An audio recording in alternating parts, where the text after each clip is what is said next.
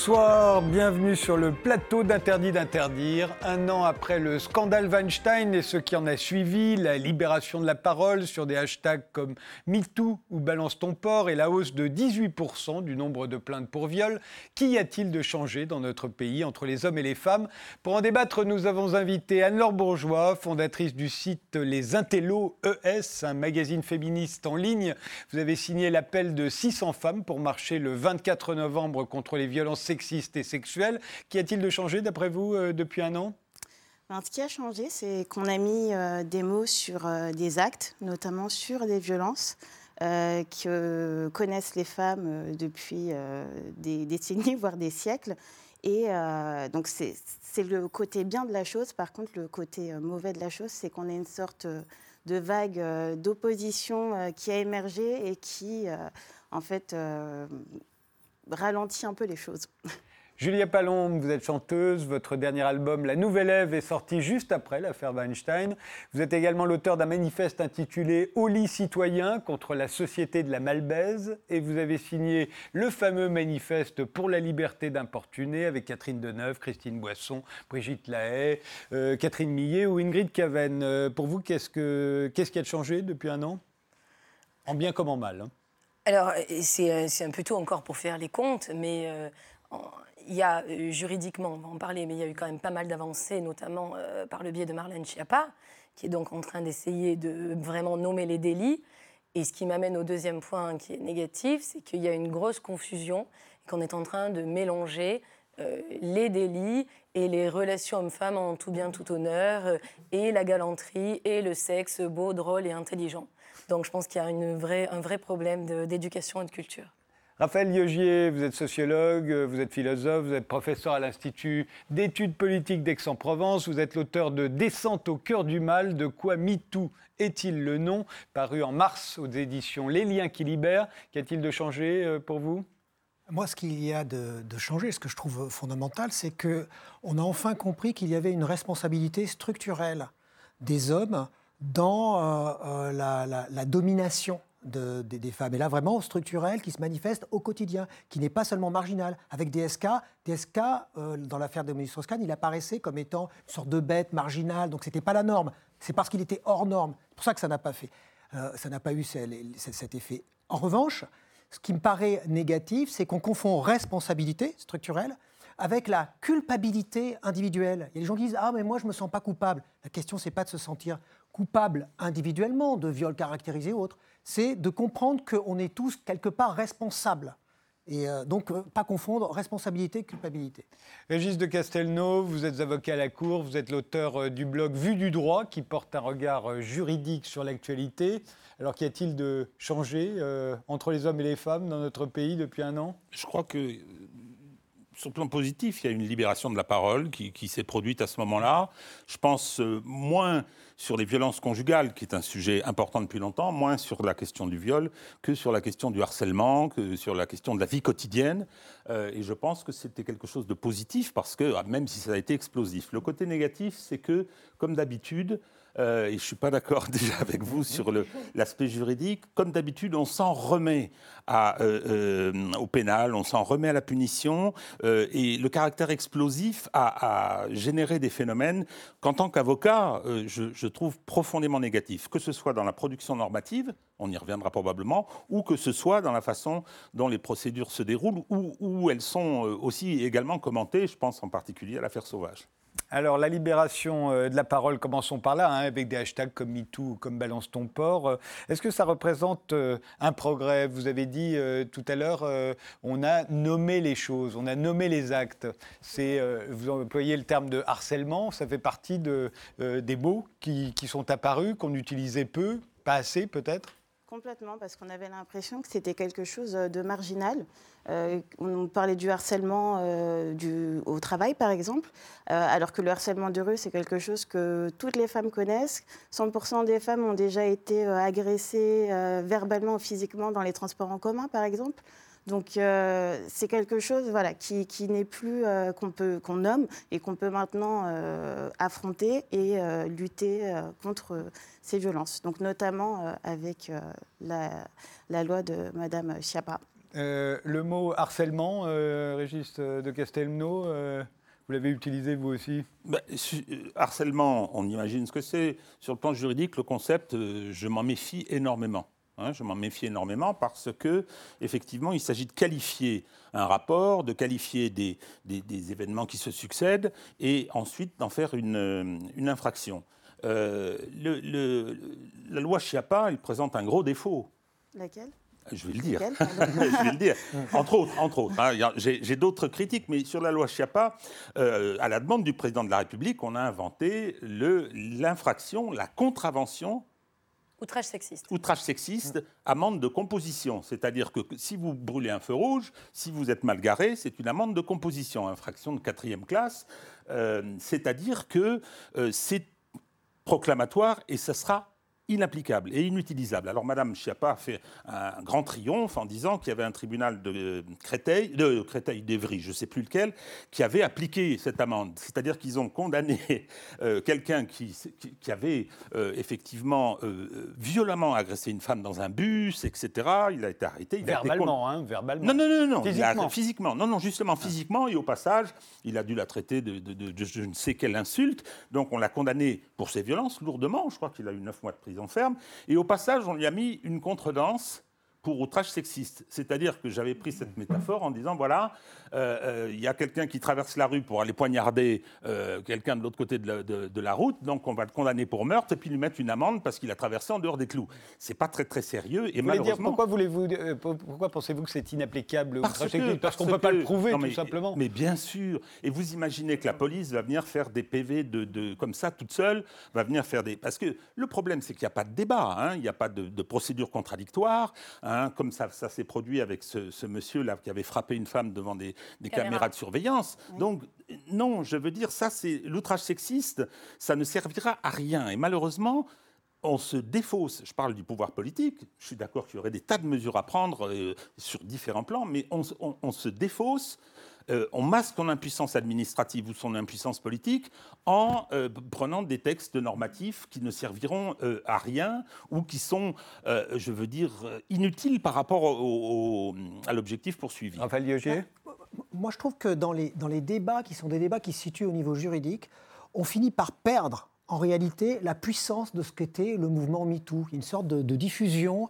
dans des débats qui sont, euh, qui sont assez flous. Et c'est ce que je reprochais, moi, à la tribune, justement, euh, qu'on a fini par appeler tribune dite Catherine Deneuve, hein, pour, faire, pour faire vite. C'est ce que je, reprochais, c'est, c'est que, en réalité, ça ne concerne. Enfin, elle est hors sujet dans un sens par rapport à MeToo.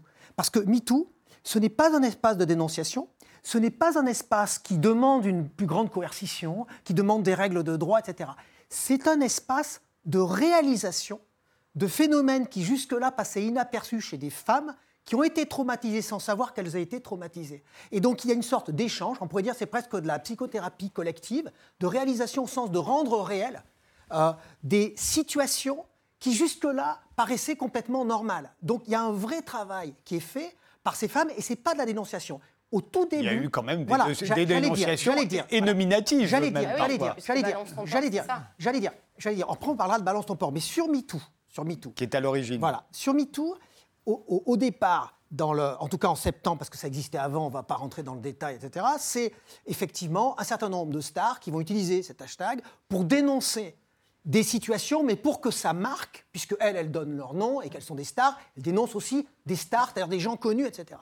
Et puis, au moment où ça devient un phénomène social, ce n'est plus de la dénonciation. C'est même pas c'est même pas 0,5%. Moi, je l'ai étudié avec, avec mes, étudiants. Et le plus fort, c'est ça qui a justifié l'écriture de mon livre, c'est que je croyais que c'était un espace de dénonciation à force d'écouter la télévision le premier mois, d'entendre les journaux, etc. Quand je suis allé voir ce qui se passait, je me, je me suis rendu compte que ce n'était pas ça, c'était une révolution anthropologique d'une telle profondeur que finalement, on, bat, on bottait en touche en en, faisant, en en faisant apparemment trop à l'extérieur de ce qui était en train de se passer, dont j'espère on parlera dans le cours du Julia Pallon non, mais ce qui est en train de se passer, c'est évidemment formidable, la, la, conscientisation et la prise de parole euh, de toutes ces femmes. Le problème déjà, c'est qu'on commence à dire il y a une libération de la parole et que c'est seulement quelques femmes, ou même quand bien même la majorité, qui ont le droit de parler, et puis d'autres qui prendraient la parole pour alerter sur euh, sur d'autres thématiques, elles, elles n'auraient pas la parole. Déjà, il y a un- là, moi, je, ça, ça me, ça me pose euh, problème. Ce que je veux dire, c'est que quand il y a eu des contre-tribunes, justement, il y a eu quand même un climat très tendu, alors que la, la tribune euh, dite de Deneuve ne s'opposait pas du tout au mouvement MeToo. Donc Elle déjà, l'évoquait pas, en fait. En fait Et elle ne quand même. Elle, s'opposait à une forme de puritanisme qu'elle Oui. croyait voir revenir. de la censure, etc. Mais moi, je Et suis qui peu- ressortait dans les médias et dans une certaine évolution du, du- du droit. C'est ça, justement. Oui, qui se... mais enfin, quand bien même, tout à l'heure, vous disiez, oui, euh, les hommes, maintenant, on a, on a compris voilà, qu'ils étaient... euh, Ah non, je pas dit. On avait compris. tout à l'heure, dans- non, mais dans, la, dans, la, dans votre... structurellement responsables de- Voilà. Voilà, merci. de la domination qui les exerce. mais Sans sauf être qu'en fait, forcément les femmes, les quelques femmes qui ont atteint euh, un pouvoir et qui ont le pouvoir, elles ont aussi, elles ont aussi un, un tempérament. Et là, il y a beaucoup de, de témoignages dans ce sens-là et d'accusations. Elles ont aussi un comportement qui est euh, sexiste, qui est violent, qui est... Sans euh, nul doute. Sans nul ben doute. voilà, donc la, le problème, la question, c'est justement le pas. un problème, c'est le pouvoir. Bien sûr. Ah, mais c'est justement sûr. pas de, de mettre. euh, C'est- C'est pas le. c'est pas une guerre des sexes qui se joue du non, tout. pas du tout. Et C'est- d'ailleurs, ce n'est donc- pas une guerre des sexes. attention. Et bien, dans, dans le l'hashtag MeToo, ce n'est justement pas une guerre des sexes. C'est tout à fait inclusif. C'est une, c'est un, c'est une sorte, c'est un débat ouvert qui euh, sur sur la question du pouvoir. Né- Et sur la question- Néanmoins, ouais. Anne Bourgeois, euh, Anne-Laure Bourgeois, pardon, euh, euh, le résultat quand même de tout ça, c'est que les femmes sont plutôt des victimes et que les hommes sont plutôt des agresseurs, non?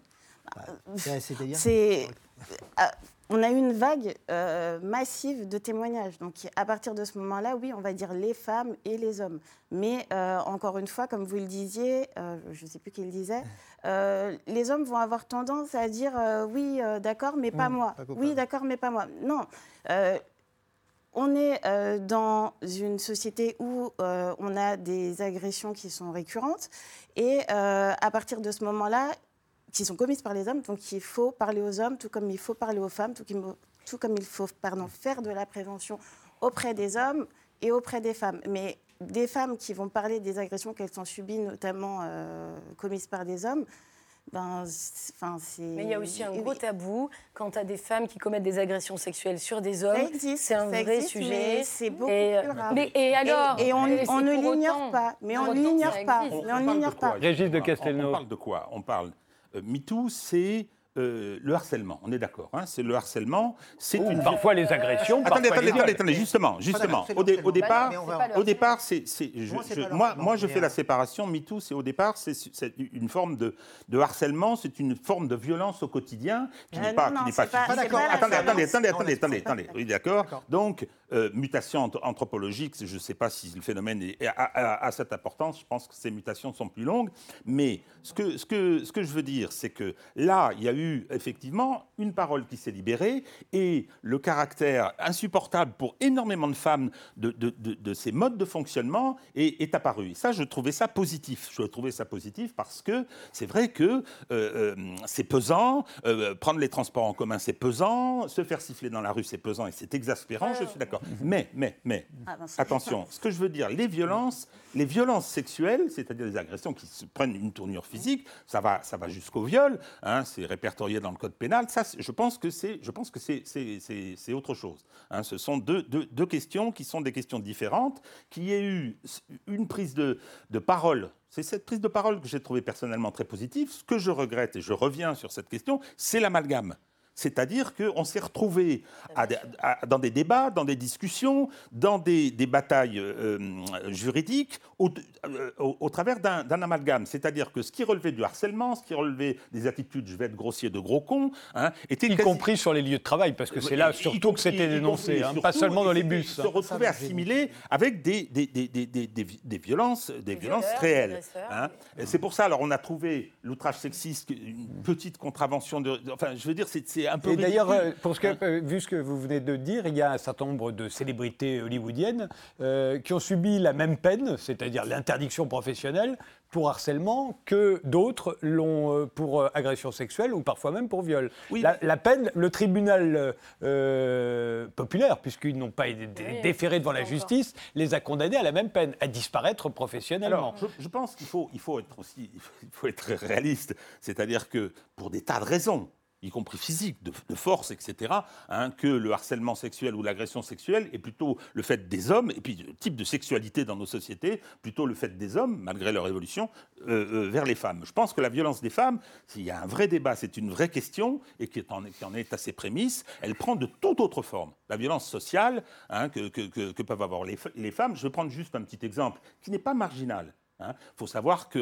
dans notre pays, un divorce sur quatre, un divorce conflictuel, débouche sur des accusations de, pédophilie vis-à-vis des hommes par les femmes pour les éradiquer, si vous voulez. Hein, ça, c'est un phénomène. Ça fait 15 ou 20 ans que moi, dans, au sein de mon cabinet avec mon épouse, on travaille sur ces questions.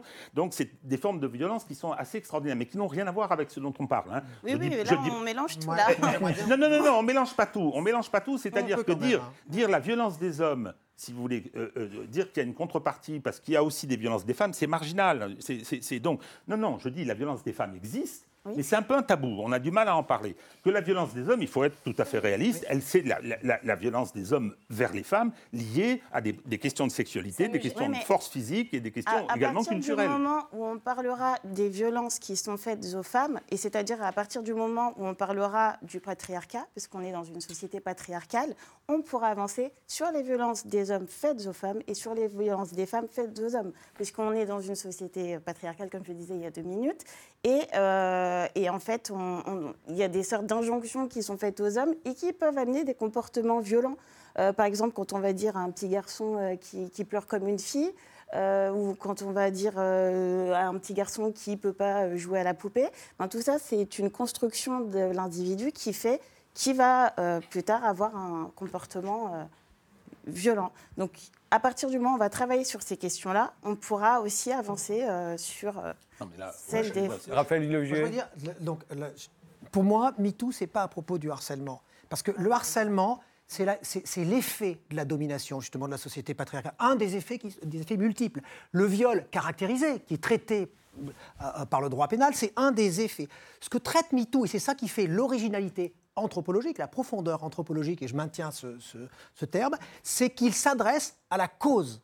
La cause à travers des situations qui passent par le harcèlement, effectivement. Et la cause, qu'est-ce que c'est? La cause, c'est la question qui est posée euh, en filigrane dans MeToo, c'est qu'est-ce qu'un corps de femme aujourd'hui, encore aujourd'hui, dans les yeux d'un homme? Parce que le patriarcat, le patriarcat, il n'est pas seulement fondé sur l'inégalité du droit à l'extérieur sur l'inégalité économique, donc l'application même du droit, il est fondé à la base sur un certain rapport au corps des femmes comme étant un objet dont on jouit et donc qui serait lui-même incapable de jouir.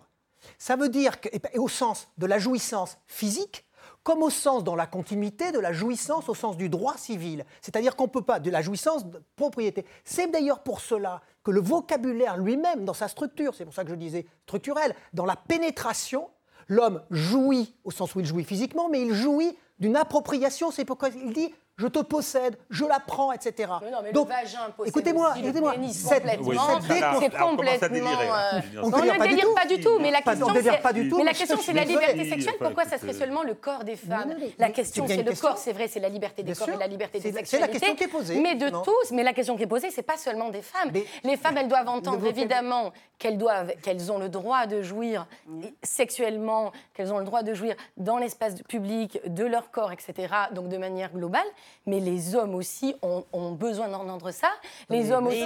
Ils, le, savent très bien. non, ils ne le savent pas. Ah, mais non, ils ne le savent pas. Je, vous interromps, Julia Palombe. Le mot patriarcat, le mot patriarcat a été employé plusieurs fois. Est-ce que vous avez l'impression de vivre dans un patriarcat?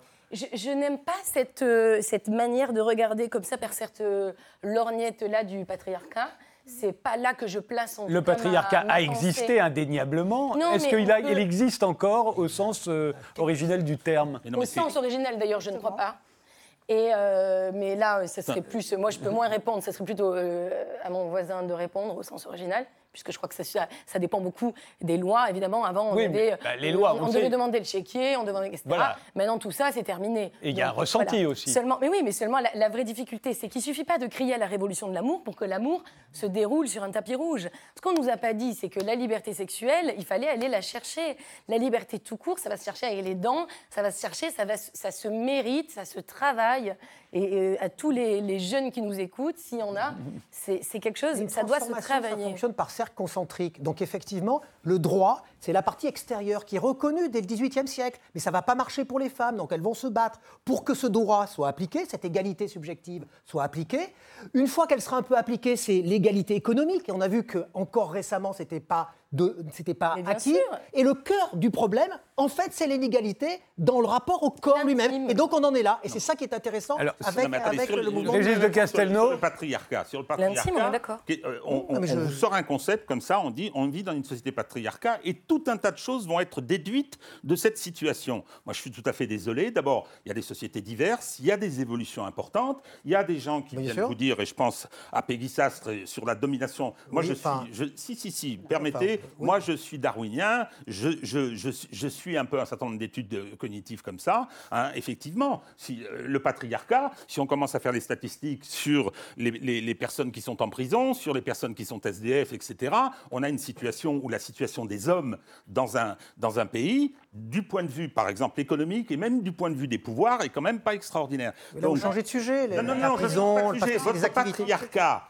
donc, vous, vous, vous, vous dites, il y a un patriarcat, et toutes ces choses se déduisent, se déduisent du patriarcat. Je ne suis pas d'accord. Et vous- toutes Et quand vous déduisez, de, et vous dites. MeToo, mutation anthropologique, parce que ça a posé la question du corps Oui. de la femme dans le regard de l'homme, je ne peux pas vous suivre sur ce Vous êtes allé sur l'hashtag MeToo Mais bien Non, sûr, non, non, on ne fait pas, on fait pas un sûr, débat sur le hashtag. MeToo. Ah oui, mais ça Euh, m'étonnerait. Mais, néanmoins, ça savoir ce qui a changé. On a vu aussi euh, euh, dans la libération de la parole, puisque c'est comme ça qu'on l'a appelé, on a vu aussi que la prime était véritablement à l'accusation et que les droits de la défense n'étaient pas respectés. Euh, Est-ce que ça vous clair. a choqué, euh, Raphaël Ah bah moi, ça me choque. Mais bien sûr. On peut accuser n'importe qui et encore mais- demain. mais- mais- on l'a vu, on n'a pas attendu, euh, la- même hors de ces deux hashtags, on peut accuser Mais Frédéric Tadei, la première question que vous m'avez posée, qu'est-ce que j'ai répondu dans le côté négatif? J'ai dit ne pas confondre la responsabilité structurelle, c'est-à-dire le rapport au regard et ce qui est posé comme question fondamentale, et la culpabilité individuelle qui regarde le droit. Et effectivement, aujourd'hui, comme on est en période de transition anthropologique, si je puis dire, eh bien, on a euh, euh, le droit qui s'en mêle avec presque, on pourrait presque dire, une volonté du droit aussi d'exorciser quelque chose qui regarde peut-être pas forcément le droit. C'est-à-dire, C'est pas parce qu'on va faire une nouvelle loi qui peut être justement, et là je serais d'accord avec vous, qui peut être, je ne la juge pas parce que je la connais, je la connais pas, mais qui peut être imparfaite, mais qui va, qui va pas changer sur le fond ce qui est le problème qui est, qui, qui est, qui est- qui est fixé. Donc oui, ça me, ça me choque évidemment. Attendez, ça vous a choqué? Il y a des, des affaires où on sait qu'on peut dénoncer, on peut euh, et, et- et quelqu'un peut y perdre son emploi, euh, sa famille, sa réputation. Après, on s'aperçoit qu'il est totalement blanchi, c'est arrivé. Euh, et puis quand même, le mal est fait. Mais ça, c'est quelque chose qui a toujours existé et qui, se, qui ne se fait pas seulement dans le cas des violences sexuelles et sexistes. Euh, C'est vrai. euh, voilà. Donc euh, effectivement, là, c'est beaucoup mis en lumière parce qu'on a eu euh, MeToo et qu'on a eu euh, toute cette vague. Mais euh, malheureusement, effectivement, il peut y avoir des dérives euh, de l'abus. Mais ça, ça a toujours été. Moi, on m'a posé la question. Mais certains de mes étudiants m'ont posé la question en me disant Et si vous, vous étiez attaqué sur Twitter en disant Ah, ben, vous avez couché avec une étudiante, vous êtes, etc., qu'est-ce que vous faites Je dirais ben, Justement, si j'ai la conscience tranquille du point de vue de ma culpabilité individuelle, j'essayerai de me défendre au maximum. J'en voudrais à ceux qui m'ont dénoncé. Je serais extrêmement mal à l'aise, mais ça ne remettrait pas en cause le sens de la responsabilité sociale du mouvement. C'est ça. D'accord. Mais c'est vrai, mais- reconnaissez que c'est difficile. Ah ben de- oui. C'est difficile de prouver qu'on n'a pas fait quelque chose. C'est extrêmement Non, Non difficile. mais attendez, attendez, je crois que C'est un il faut- différent. Il faut revenir à, des- à- à- à- à des éléments fondamentaux. C'est-à-dire que ce mouvement dont vous nous dites, le, le cœur, c'était effectivement le regard, euh, euh, le, corps de la femme dans le regard de l'homme. Moi, je suis tout à fait désolé. J'ai vu tout un tas d'excès qui se sont produits et, qui sont récents et nouveaux. hein. C'est-à-dire que le mouvement, effectivement, a débouché sur un certain nombre de choses, hein, sur un certain nombre de revendications qui sont extraordinaires. Depuis quelques jours, j'entends euh, après que M. Toubon l'ait fait, hein, en matière de harcèlement, renversement de la charge de la preuve, ce qui, est, une pure et simple, en matière pénale, une pure et simple barbarie. C'est la fin de hein l'état de droit. La fin de l'état de droit. Mais s'il n'y avait que ça, hein, c'est que effectivement, on vient vous dire, euh, vous comprenez, parce que la présomption d'innocence, faudrait Europe numéro 1, euh, hier.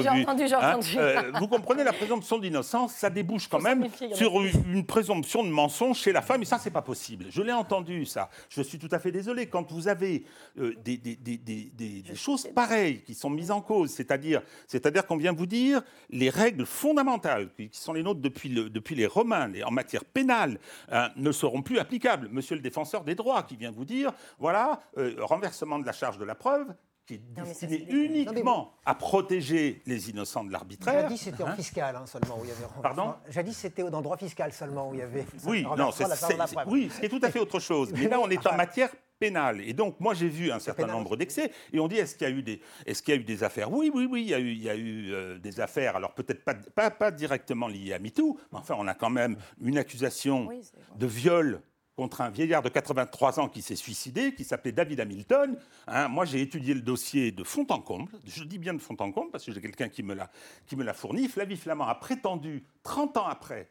avoir retrouvé la mémoire sur la base de la théorie de l'amnésie traumatique qui est une. Mais, ça euh, n'existe pas. Attendez, j'ai pas fini. permettez, permettez, j'ai pas fini. J'ai pas, pas fini. Ce que je veux dire, il y a énormément ça de, de, personnes qui euh, parlent des années après du fait du traumatisme. Non, mais là, moi, je voudrais. Non, l'amnésie traumatique, ça n'existe pas. Non, mais il faut revenir sur l'intime. Attendez, laissez terminer Régis de Castelnau et je vous donne tout de suite la parole.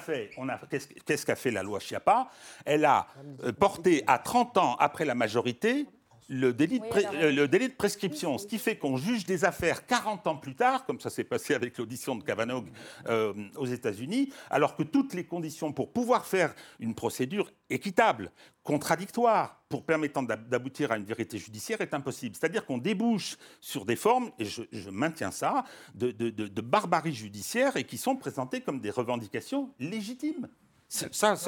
Réponse rapide de Anne-Laure Bourgeois et on fait une pause et on reprend après. Oui, non, je, enfin, j'allais rebondir euh, sur les 30 ans après.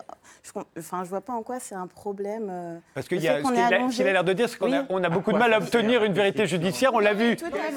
Attendez, attendez, attendez. Mais, qu'est-ce que la prescription? Mais non, mais qu'est-ce que euh, la prescription? La prescription, c'est pas pour, c'est pas le pardon. C'est parce que l'État titulaire de la violence légitime ne peut pas condamner quelqu'un 10, 20, 30 ans parce que les conditions du débat équitable et du procès équitable ne sont plus réunies. Les témoins sont morts, euh, euh, il y a plein de choses qui ont disparu, etc. souvent, il n'y a pas de témoins. Eh bien, hein. effectivement, effectivement moi, moi je, suis tout à fait désolé. Mm. Hein. je, je préfère euh, euh, euh, effectivement qu'il y ait l'émail du filet un peu large, mais, qu'il n'y ait aucun innocent en prison. Lorsqu'on parle de violence sexuelle, excusez-moi, c'est quelque chose qui, que, des, que des personnes connaissent par exemple dans l'enfance. qui peut, enfin, le traumatisme peut empêcher de parler pendant des années et des années. Et puis c'est une fois l'âge adulte atteint qu'on va, qu'on va se mettre à parler. C'est prévu ça. Oui, mais l'amnésie traumatique, c'est autre chose. Oui, mais ça existe aussi. Non, c'est un mensonge scientifique pur et simple. Un mensonge scientifique. Un mensonge. Les États-Unis, les États-Unis ont légiféré là-dessus. Je vous, je vous arrête. On a bien compris ce qui vous sépare tous les deux. On fait une pause. On se retrouve juste après.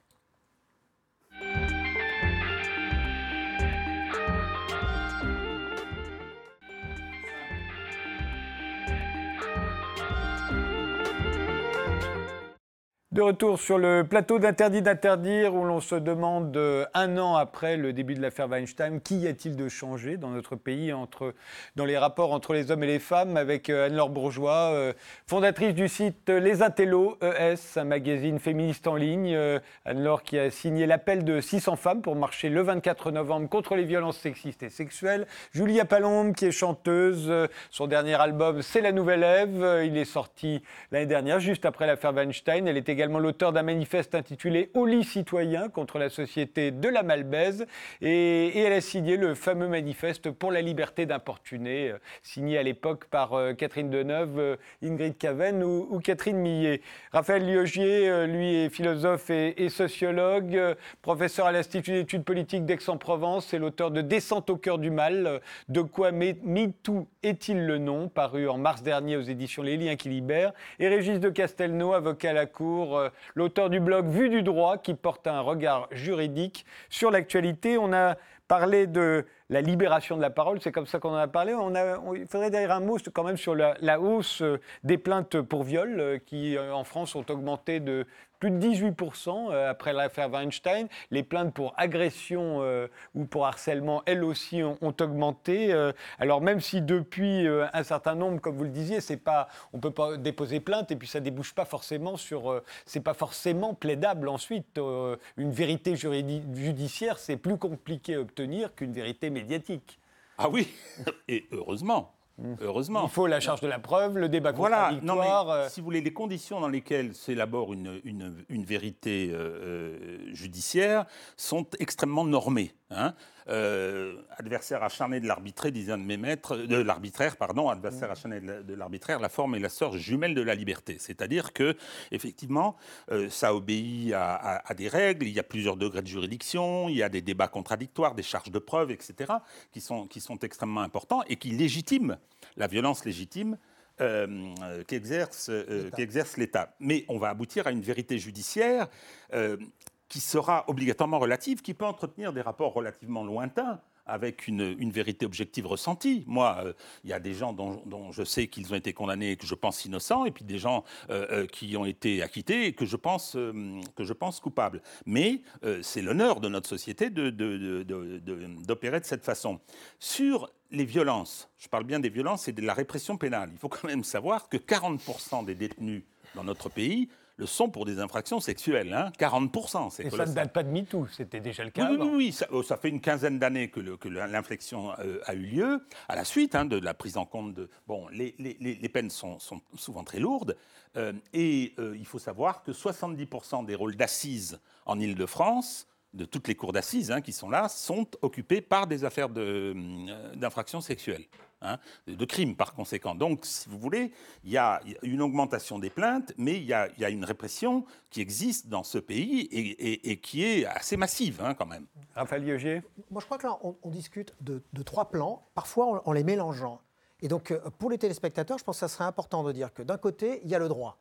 Et effectivement, Peut-être qu'il y a une dérive aujourd'hui de la production normative dans le cadre de, cette espèce de, mutation profonde et probablement aussi infiltrée par le débat médiatique, etc. Ça, c'est la question du droit. Et le droit, il y a des choses qui sont très strictes, des règles qui sont strictes. Ensuite, il y a la question de euh, la morale pas seulement la révolution anthropologique, de la morale. Vous avez parlé de Kavanaugh. C'est pas du tout ce, que lui on, ce lui on, parle de celui que Donald Trump voulait nommer juge à la Cour suprême. il y a eu des accusations et il a finalement été élu. Exactement, mais les accusations elle ne portait pas, c'était pas la question justement de, de, la prescription qui se posait là en l'occurrence, puisque c'était une question de morale, de probité du juge. Et c'était ça, le débat portait là-dessus, et il portait sur non pas les agressions sexuelles en tant que telles, mais sur le fait qu'il ait menti sur, parce qu'il a dit non, je n'ai jamais été dans je n'ai jamais perdu connaissance, etc. Et à la fin, il y a un certain nombre de gens qui étaient justement républicains qui ont dit s'il l'a fait, on ne peut pas mentir. C'est un peu comme l'affaire Nixon. C'était ça. Et donc c'est la morale. Il ne faut pas confondre. C'était pas une chasse comme ça. Euh, et ensuite, le troisième niveau, c'est le niveau le plus profond, c'est le niveau de la révolution, vraiment, je veux dire, encore une fois, de la mutation anthropologique, de ce rapport au corps, qui est le dernier niveau de, de, de l'égalité. C'est ça, les trois questions.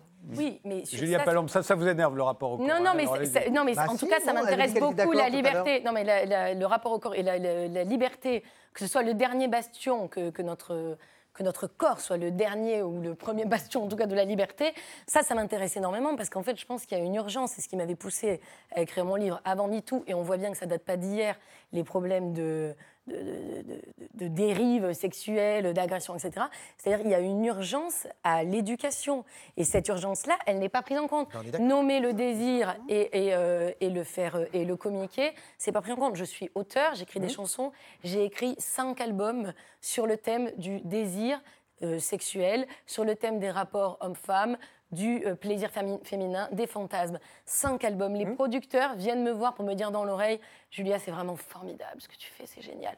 Je peux pas te mettre sur la radio ou je peux pas te mettre sur ce grand festival parce que tu comprends, dans ta chanson, il y a le mot jouir ou il y a le mot vagin comme si vagin ou jouir étaient des gros mots. Il est là le problème de notre Reconnaissez quand même que ça a beaucoup évolué. Si à la fois, si non, je ne le reconnais pas. Je vous dis, ça n'a pas évolué. je vous le dis, vraiment. Ça, en fait partie. Je vous le dis, ça n'a pas évolué. On croit. Non, on a la pornographie d'un côté, on est perfusé à la pornographie d'un côté, et c'est très vicieux. Et de l'autre côté, on, a, on se referme complètement sur le, le plaisir de jouir, c'est-à-dire sur la jouissance assumée, libre, qui raconte la joie, qui raconte tout ça. Ça, on ne veut pas aujourd'hui entendre parler, surtout si c'est une femme, parce que la liberté sexuelle d'une femme fait peur, la puissance ça qui est intéressant. On n'en a pas encore parlé. On en parle, euh, on parle de la jouissance chez les hommes et chez les femmes, et de la nécessité de l'égalité pour les deux sexes. Euh, c'est en, plein, en pleine actualité. Euh, par exemple, des médias comme les Intellos en parlent. Euh, on a un compte Instagram qui s'appelle Tajoui. oui, non, mais je suis connectée sur la sexualité depuis déjà. Donc je sais à la radio, mais ce que je veux dire, c'est que c'est encore très verrouillé. C'est très verrouillé, mais les ça s'est déverrouillé grâce à MeToo, par exemple. Non, c'est pas déverrouillé grâce à ah, Depuis un an, on nous explique, ah, on nous explique on parle du consentement des femmes à, travers MeToo et que c'est pour la possibilité, pour que les femmes puissent dire non. On dit ça sans arrêt. C'est faux. Dans MeToo, il y a aussi l'idée qu'elles puissent dire oui et qu'elles puissent dire oui dans les conditions d'un homme sans que leur, la, vision que les hommes en ont soit dégradée par cette attitude. C'est ça la question. La question c'est est-ce qu'un jour les femmes seront, ne seront plus considérées comme des biens fongibles, c'est-à-dire des biens réellement dans le vocabulaire, en économie, on dit qu'ils sont euh, dévalorisés à l'usage, pour ainsi dire. Parce que le rapport qu'entretient la société à la pornographie, c'est aussi ça. Parce que là, je suis d'accord justement avec Catherine Millet, qui a signé, qui a signé mmh. où elle dit, Catherine Millet, quelque chose de très intéressant, elle, elle dit qu'elle qu'elle, qu'elle, qu'elle allait euh, euh, se faire pénétrer, elle le dit comme ça, hein, par des, des, des immigrés dans le bois de Boulogne pendant des nuits entières ou parfois des journées entières.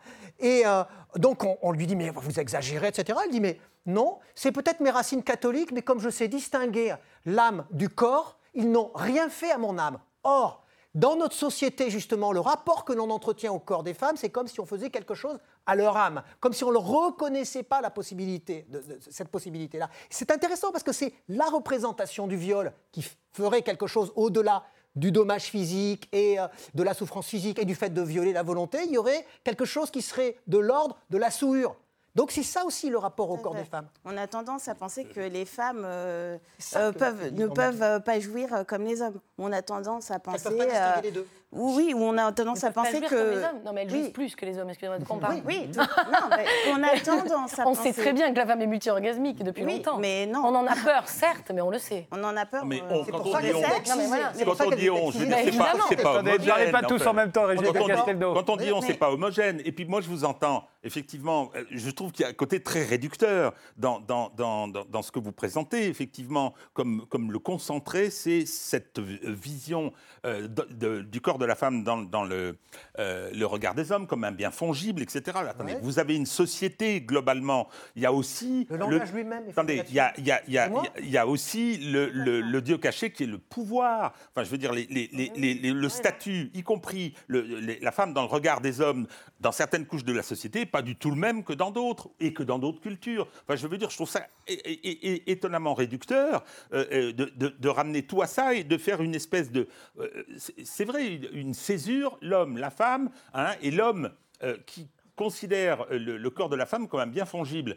Moi, je ne sais pas. ouais, Enfin, ouais. non, mais attendez, moi, je suis tout à fait désolé. je- ça ne me parle pas du tout, ce que, ce que, ce que vous dites là. Ça, Euh, c'est mais non, est- non, mais attendez. pas- Non, mais ça ne me parle pas du tout. Je Oui, non, je- ça mais parle à je- beaucoup. on est dans- non, mais je vous assure. je- je- non, non, je vous c'est- assure. c'est- Si, je- si, je- je- complètement. je- je connais Ça parle dans les cours d'école, jusqu'à pour ça que madame parlait d'éducation, je crois. Non, non, Je vous assure que c'est- si, hein. c'est- c'est- Si le consentement a fait l'objet d'autant euh, d'articles, d'un documentaire par exemple euh, qui s'appelle Sexe sans consentement, euh, enfin, si le consentement est au cœur du, du débat, c'est euh, justement parce qu'il il y, a- il y a un problème. euh, Alors justement, le, le consentement au cœur du débat, il faudrait peut-être euh, en parler, parce que s'il y a quelque chose qui a changé, c'est peut-être cela aussi. Euh, on nous dit aujourd'hui que le consentement doit être donné à chaque étape d'une relation sexuelle. On sait que dans un certain nombre de pays, on considère que on- ça peut très bien se passer au début, mais que ça peut devenir un viol à la fin. Est-ce que notre pays est en train de devenir euh, comme ça? C'est-à-dire qu'en dépit d'un consentement de départ, ça peut être, et c'est peut-être devenu un viol au milieu. Et effectivement, on peut tout à fait le comprendre. Euh, Julia Palombe, qu'est-ce qui a changé dans le domaine du consentement? Aujourd'hui, on le sait bien, le un certain nombre de célébrités aux États-Unis euh, filment et font signer des contrats aux jeunes femmes avec qui ils ont des rapports euh, en disant qu'elles reconnaissent qu'elles sont bien consentantes, euh, etc. Et de la même chose à la fin en Il y a, disant il y a une application euh, Voilà. euh, à, à- pour que, pour que à aucun Uber moment on puisse hein. leur dire qu'ils les ont violés. Alors, Exactement. euh, Il y a une chose qui me paraît euh, importante. Il y a une chose qui me paraît importante, c'est qu'on brandit le mot du consentement comme si c'était une évidence pour tous. Il se trouve que j'ai fait des conférences en milieu scolaire avec mon livre aux citoyens. Le consentement, les jeunes ne savent même pas exactement dire ce que, ce que ça représente. Et pour cause, puisque le désir est lui-même mouvant et que nous ne pouvons pas, il faudrait à chaque moment dire Ah ben là, ça a un peu évolué comme ceci ou comme cela. Donc en fait, ce qu'il faut apprendre à apprivoiser, c'est le désir, c'est le désir lui-même. Mais on ne peut pas non plus se cacher, enfin se cacher, sans arrêt brandir le consentement et s'arrêter là. C'est pas suffisant du tout, à mon sens. L'absence de consentement a une conséquence. C'est que euh, acte sexuel sans consentement, c'est viol. Oui. Je veux Ah dire, ben, c'est clair. Et, et- et- et les, les réformes en, en- en préparation en Suède sont assez terrifiantes de ce point de vue-là. C'est-à-dire qu'il appartiendra à celui qui a, qui a, euh, enfin, je veux dire à l'homme, parce que ça, ça les concerne. n'aura pas demandé eux, le consentement. qui ne, non, qui ne pourra pas l'établir. Le, le prouver, oui. Il y, a, il y a de l'argent à gagner, mais je crois que c'est, Oui, c'est- c'est ce il y a déjà le renversement de la charge de la preuve. ouais. Non, non, non, non, Là, même. vous dites- Il va, il faut, il va falloir établir. Donc, il y a des, des, des- des petits malins qui se sont mis sur des applications qui fait qu'au moment euh, euh, nécessaire, on fait euh, euh, mettre le doigt, enfin, avec une, Le une, doigt. une empreinte. Oui, oui, une empreinte. Excusez-moi, non, je suis pas. Parlez pas frais. hein. Non, non, une, une, une empreinte digitale qui permette de, etc. Enfin, je veux dire, c'est. Non, mais tout simplement pour une raison simple. À partir du moment où on peut, être, on peut avoir consenti au départ et, ne, et dire plus tard qu'on n'avait pas consenti, on peut aussi avoir consenti au départ et estimer qu'on n'a pas consenti à la fin. Donc pour toutes ces raisons, il y a un certain nombre de pays où on veut établir la preuve qu'il y a eu consentement, que ce soit par le biais d'une application, que ce soit par un contrat, ou que ce soit tout simplement en étant filmé avec son téléphone. C'est- Euh, c'est un progrès pour vous euh Ben, oui, c'est un progrès parce qu'il faut, que, il faut déjà que, que les jeunes, par exemple, prennent conscience, euh, filles comme garçons, qu'on peut consentir au début et qu'on peut ne plus avoir envie à la fin. Et, et ça, ça Mais à ce permet il, de... faut- il suffit de dire. euh, Oui, il suffit de le dire, mais il faut oser le dire. Et beaucoup n'osent pas le dire. Beaucoup. Oui, mais alors, Et- vous et- vous rendez compte, là, ce que vous Ouais, venez de dire, ça veut dire qu'à quel moment est-ce que le jeune dont vous parlez sait qu'il Bah, est en train de violer? Il ne le sait pas, puisque la Non, jeune- c'est pas. pas ça, être en train de violer. On est en train de violer à partir du moment où la personne euh, va. Enfin, c'est un débat. Mais vous, comprenez, non, mais vous bien la difficulté. c'est qu'on avait une idée du viol, ça veut dire c'est quelqu'un oui. qui forçait quelqu'un d'autre et on n'avait aucune pitié mais le- pour le- ça. la question mais là, du tout à coup, consentement est essentielle et il faut en parler. Il faut dire euh, que qu'une relation, ben, c'est c'est délicat et qu'on peut à certains moments ne, ne plus avoir envie. et, il faut et que donc, les garçons le et ne pas le dire. Et donc, ça veut Et- dire que ça avait bien commencé, mais que ça s'est terminé en viol sans qu'on le sache. Bah, euh, c'est pas un Faut viol dire aux qu'on femmes sache, mais euh, oui, mais- oui. C'est aux, Bah, aux hommes d'être prudents. Non, non, mais, non, mais Frédéric, oui. Je, je- Ah ouais, je- c'est- je- je crois, moi, j'étais aux États-Unis au moment où la- l'affaire a éclaté, et donc j'ai vu les, les deux, puisque les- ces deux aspects. Je crois qu'il y a plusieurs manières d'essayer de parler d'autre chose et de parler d'autre chose au moment où il y a eu où, cela éclaté. Il y a la manière américaine, puis qui est devenue la manière scandinave aussi à un moment donné, c'est d'ultra judiciariser et puis tourner, de dire ça y est, on va rajouter des règles, des règles, des règles, des règles, le contrat, on va signer, on va faire toute une série de choses. Et puis il y a la manière française, c'est de dire oh ça y est, on va plus pouvoir draguer tranquille, c'est l'horreur, dans le métro on va plus pouvoir faire cela, on va plus pouvoir se toucher euh, sous la table, le genou, etc. Alors que il n'y a jamais eu ça sur MeToo. Ce n'est pas une, limitation de la liberté sexuelle, c'est une extension de la liberté sexuelle, mais encore une fois, dans, les conditions, des conditions égalitaires. Ça veut dire quoi? Ça veut dire qu'effectivement, ce que, vous disiez à propos, du, à propos du consentement, il est évident que le consentement, il n'est pas, il n'est dans relation, dans une relation entre un homme et une femme, il peut être à tout moment retiré. Il n'y a jamais de consentement. Il y a jamais de consentement absolu. Et il doit pouvoir être retiré à tout moment. Exactement, si je puis Mais encore faut-il que ce soit dit. si ça n'est pas dit, si ça n'est même pas montré, vous comprenez bien que vous pouvez vous retrouver dans des situations où vous savez commencer comme une relation sexuelle, ça devient un viol, mais vous ne le savez pas. C'est pour ça que je dis que dès le début, pour être sûr qu'on ne parle pas d'autre chose, il y a d'un côté ce qui est formel, c'est la, formalité au sens euh, notarié du terme, presque, je pourrais dire.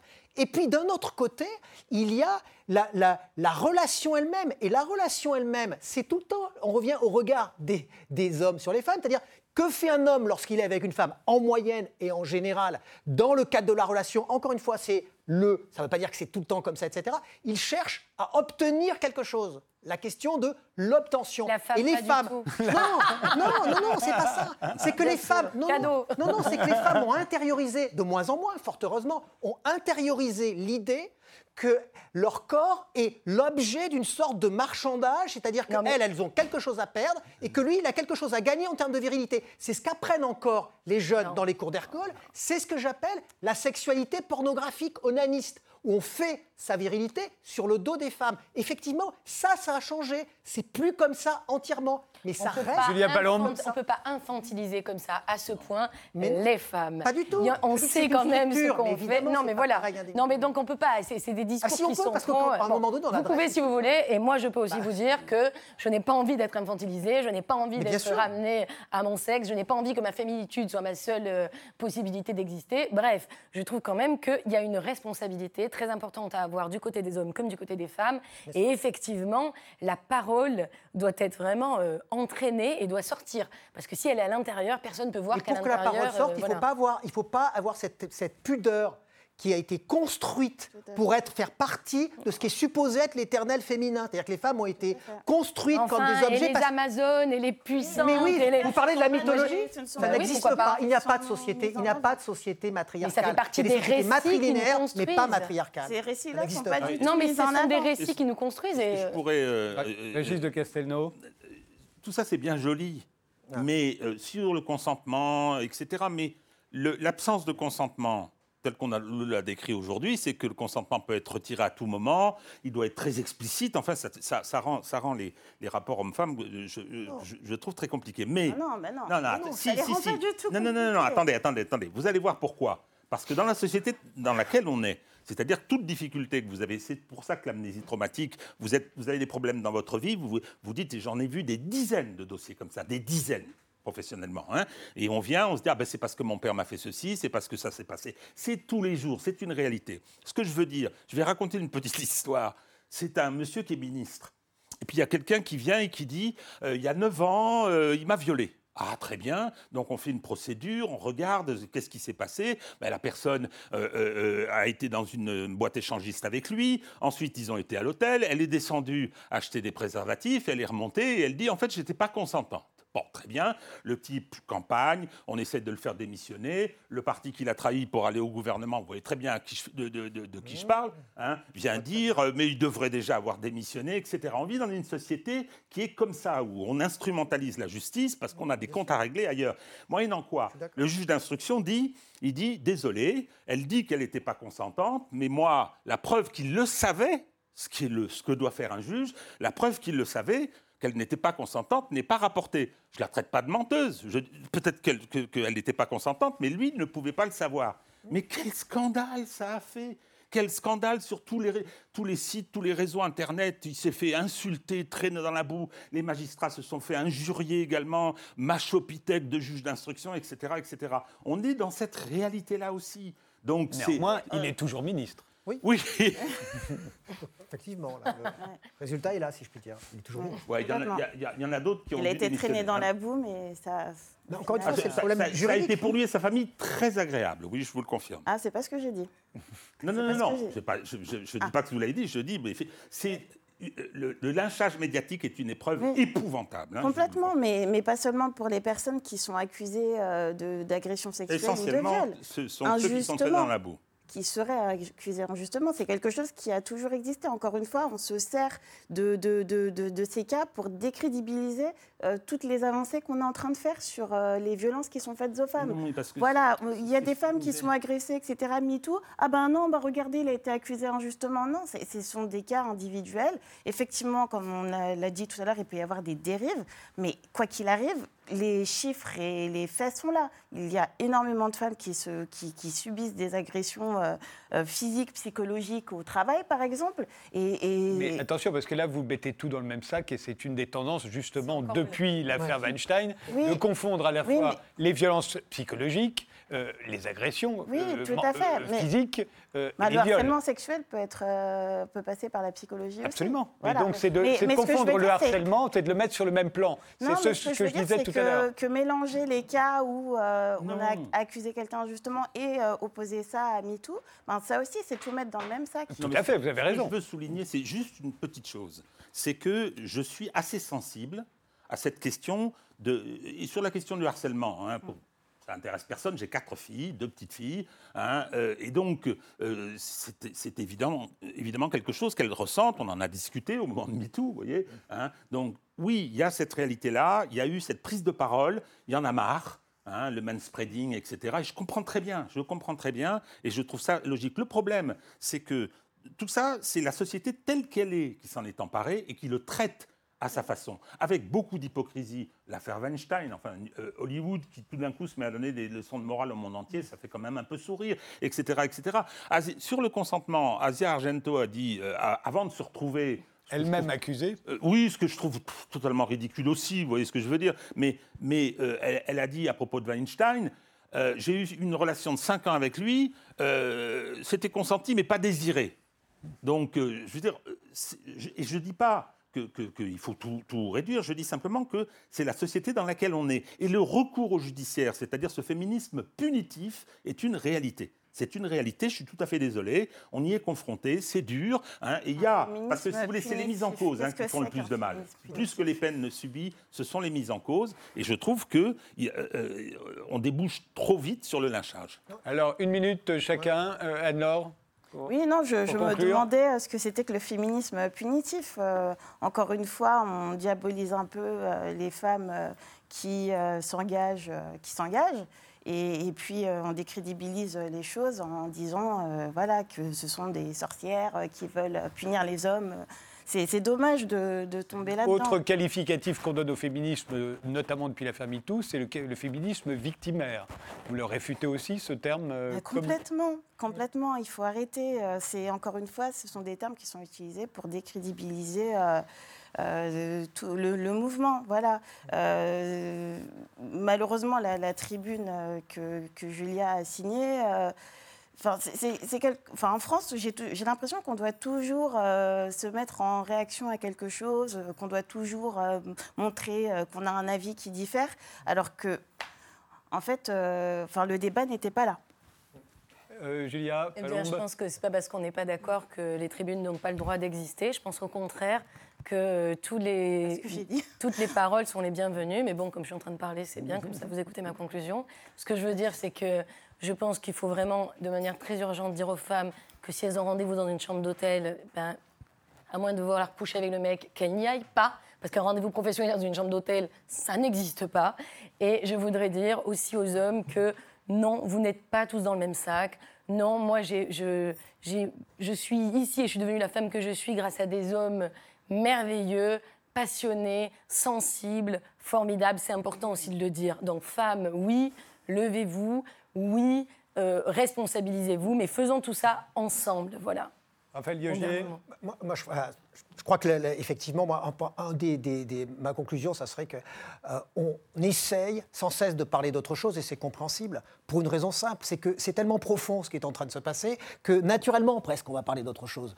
Euh, on va dire, les femmes chercheraient à se, à, se victimiser. C'est complètement faux. C'est pas du tout ce qui est en train de se passer. Ou euh, ce qui serait réclamé, c'est un droit qui serait plus restrictif, qui introduirait, qui deviendrait un droit qui entre dans l'intimité. C'est faux aussi. Le sens du mouvement n'est pas là. Encore l'idée, c'est que, encore une autre idée, les femmes voudraient prendre le pouvoir. Donc le mouvement MeToo, ça serait une sorte de féminisme exclusif, on n'en a pas parlé, mais il y a cette espèce d'idée. C'est pas ça du tout non plus. C'est-à-dire que le, le, mouvement MeToo, c'est un mouvement qui est inclusif et qui, est un appel aux hommes pour qu'ils rejoignent les femmes dans leur modernité, dans une égalité, mais une égalité pour jouir ensemble en quelque sorte de la relation, donc transformer le sens de la virilité comme le sens de la, féminité, qui était construite, puis qui se construisait mutuellement en quelque sorte. Donc ça, ben, je crois que ça va être l'objet de débats plus profonds que ceux qui sont aujourd'hui euh, euh, médiatico, politico, même juridiques. Et on en a encore euh, pour un bout de temps, il me semble. Euh, dernier mot Oui, dernier mot pour, pour, pour dire que je ne peux pas être d'accord avec cette présentation de formidables mutations euh, anthropologiques qui passeraient maintenant. Moi, j'ai vu ces mutations anthropologiques, privilège de l'âge, il faut bien qu'il y en ait un. J'ai vu ces évolutions. On est dans une société où la place des femmes est beaucoup plus importante qu'elle ne le fut. Moi, je suis ravi. Hein. je pense que cette féminisation, ça ne veut pas dire que la société devient féminine, mais la place des femmes dans tous les domaines artistiques, littéraires, politiques, etc., je trouve que c'est une bonne chose. Hein. Et moi, cette société, dans ces évolutions-là, parce que ce sont des évolutions, Hein. J'ai connu l'autorisation du chèque, etc. Hein. le fait que l'adultère, euh, la femme, on pouvait la condamner, mmh. euh, ou qu'elle ait fait l'adultère, alors que l'homme, il fallait qu'il l'ait fait au domicile conjugal, ce qui était assez joli. Il n'y a pas si longtemps. Ça, c'est une jurisprudence en 96. Euh, donc, le, non, je pense que je pense qu'il y a une dramatisation dans ces, dans ces débats que je trouve dommage, parce qu'il y a des choses tout à fait positives qui se sont produites, et on a une société qui évolue, à mon avis, dans la bonne direction. Je vous remercie tous les quatre d'avoir participé à cette émission. On se retrouve demain à 19h. Je vous souhaite une très bonne soirée.